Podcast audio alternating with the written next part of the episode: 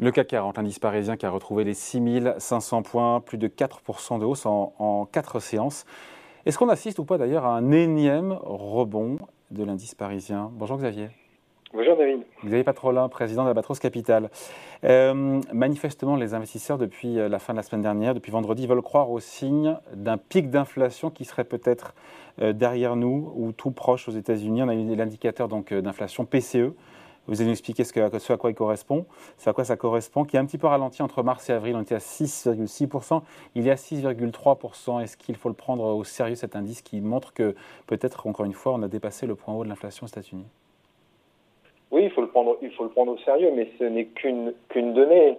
Euh, elle est essentielle parce qu'elle est déterminante sur la politique monétaire que va suivre la, la Fédérale Réserve et sur l'ampleur du resserrement auquel on a débuté d'assister. Bah oui, parce qu'une inflation qui se calme enfin un petit peu, c'est peut-être l'espoir que la Fed n'ait pas la main trop lourde sur les taux.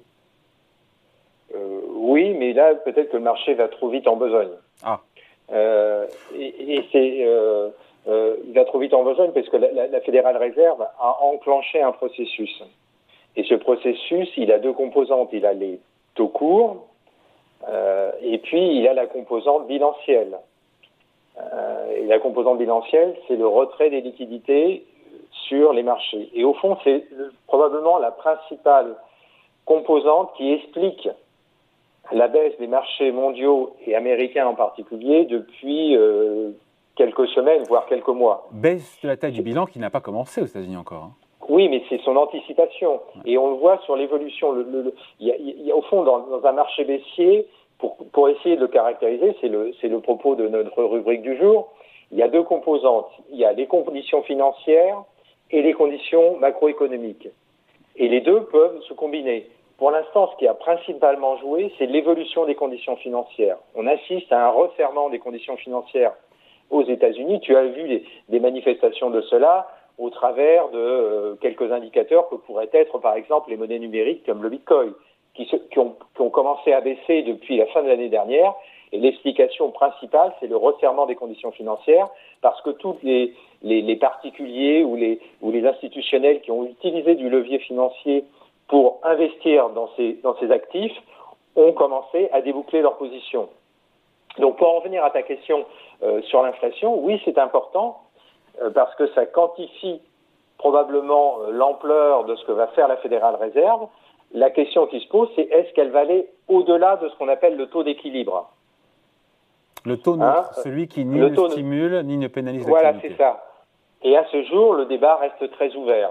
Il est vrai que les données qu'on a eues en fin de semaine dernière, tu as raison, ont plutôt donné euh, du, du, poids à ceux qui pensent que la Fédérale Réserve, et en plus il y a eu la publication des minutes de la Fédérale Réserve mercredi dernier, qui ont un peu en, en, enfoncé le flou et qui ont donné une indication qu'il y avait un certain flottement euh, parmi les, le, le board de, de, des gouverneurs.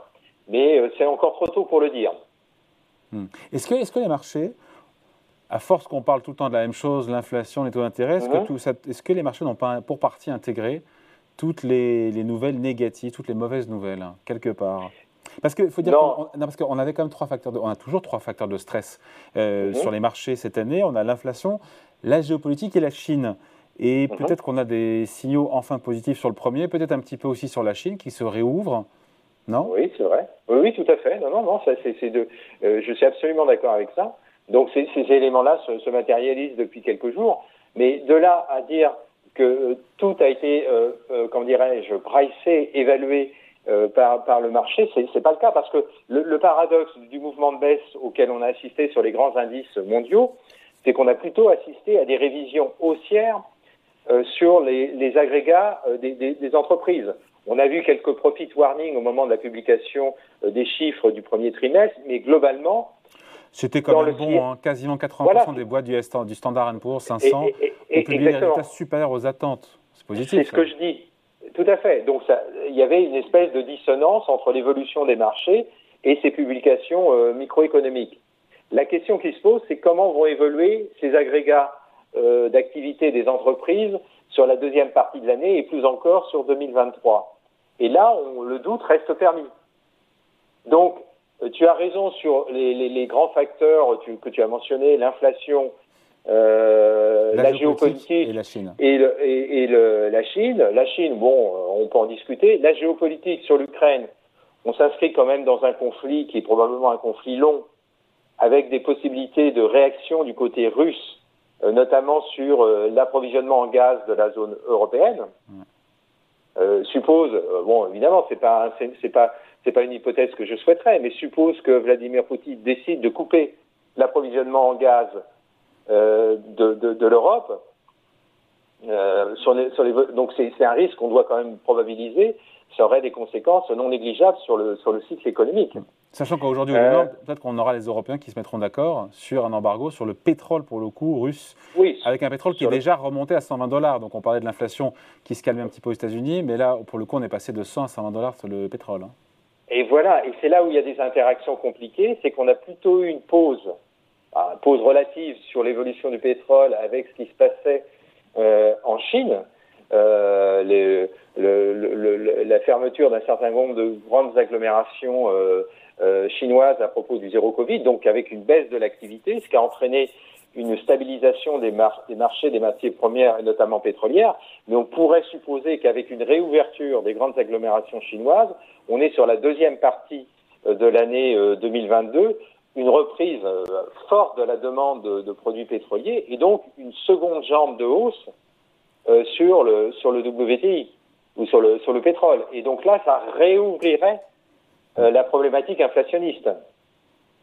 Donc, on est plutôt dans on est plutôt dans un équilibre euh, précaire. Il faut plutôt en profiter d'une certaine façon dans une vision assez opportuniste. On peut avoir des stratégies d'investissement plutôt long terme sur le compartiment des, des valeurs cycliques, parce que elles, ces valeurs cycliques ont euh, subi euh, cette, cette, anticipation récessive, notamment de, de, récession bénéficiaire. Par contre, à mon avis, il faut rester prudent sur les valeurs qu'on qualifie de défensives ou qui ont été les, les stars de, de, ces dix dernières années et qui continuent aujourd'hui à avoir des ratios de valorisation élevés, même si elles ont baissé. Vous pensez à qui en particulier?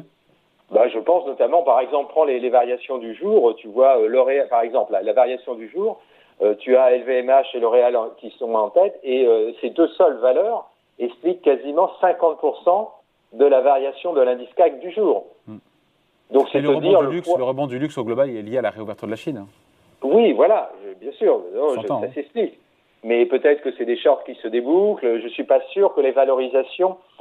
Euh, c'est aussi ça qui est important dans le phénomène de baisse auquel on a assisté depuis le début de l'année c'est qu'il a été essentiellement porté, pas que, mais essentiellement porté par des valeurs qui avaient des très gros ratios de valorisation, qui ont des, très gros performeurs depuis le début de l'année. On peut mentionner le secteur du luxe, on peut mentionner certaines technos, euh, et donc euh, il faut rester prudent euh, sur la sur la baisse auquel on a assisté parce qu'elle n'a pas été distribuée de manière équitable, si j'ose dire. Elle a été assez concentrée sur de très grosses, sur des très gros euh, niveaux de valorisation. Donc, ce qui veut dire que globalement, le marché français ou, d'autres marchés d'ailleurs hein, euh, conserve des valorisations euh, qui sont euh, sur des perspectives historiques, c'est-à-dire sur 15-20 ans, qui, qui, restent quand même relativement élevés. Donc, on n'est pas sur des niveaux où on peut dire, euh, c'est comme disent les anglo-saxons, c'est bargain parce que on est sur des niveaux qui sont qu'on n'a jamais connus. Euh, si on prend comme référence 2008, euh, la crise de Lehman Brothers, on n'a pas retrouvé ces niveaux de valorisation. Euh, et donc c'est pour ça qu'il faut rester relativement prudent sur le rebond auquel on assiste depuis quelques jours. Qui pourrait faire pchit, à vous écouter. Oui, qui demande à être confirmé. Et on, a mentionné dans des discussions les éléments qui pourraient le confirmer. Ces éléments, c'est l'action de la Fédérale Réserve. N'oublions pas la BCE. Euh, on a bien vu que depuis une dizaine, une quinzaine de jours, il y a une inflexion majeure qui est en train de s'opérer euh, au, niveau du, au, niveau de la BCE. Et d'ailleurs, ça explique, euh, tu auras noté depuis une dizaine, le rebond de l'euro. Voilà, absolument. Hmm. Donc, j'avais noté. Tu vois, c'est ces éléments-là qui ont expliqué le, le, on est à combien? On est à 1,06, 1,07 sur l'euro là? J'ai pas suivi depuis. Ah, on est à 1,0740. 40. D'accord, ok. Donc tu vois, c'est un beau rebond par rapport, on a tapé euh, en dessous de 1,03 il y a euh, il y a une dizaine de jours. Et l'explication principale vient euh, de, de, de, du mouvements de, auxquels va procéder la, la, BCE dès début juillet. Oui. Puisque euh, Christine Lagarde a. Dose de taux à venir juillet-septembre. Voilà, juillet-septembre. Donc c'est un changement majeur par rapport aux déclarations qui étaient encore tenues il y a quelques semaines. Donc oui, il y a bien une stabilisation sur le baril, sur le fond de l'euro et donc euh, sur euh, la situation sanitaire en, Chine, un conflit stabilisé d'une certaine façon ou qui s'inscrit dans le temps long à la frontière de l'Europe de l'Est, mais ça ne veut pas pour autant dire que le consensus des analystes euh, sur les rentabilités à venir de, 2000, euh, enfin de la fin de 2022 et surtout 2023 intègre tous les éléments. Et donc je pense qu'il faut rester prudent euh, sur notamment la séquence de publication de, juillet qui, à mon avis, euh, peut rester à risque. Et là, on pourrait avoir cette deuxième vague de baisse euh, qui serait liée plus à une dégradation constatée par le consensus que l'on ne voit pas aujourd'hui. Donc le marché corrige un peu cette dissonance entre la, une forte variation à la baisse depuis le début de l'année et un consensus qui reste relativement élevé. Et c'est cet élément-là qu'il faut suivre sur les, les, les, prochaines semaines, enfin les prochains mois. Oui, on sera là pour en parler évidemment. Merci beaucoup. Bien sûr, David. Point de vue signé Xavier Patrolin pour Albatros Capital. Merci Xavier. Salut. Bien, à bientôt. Salut.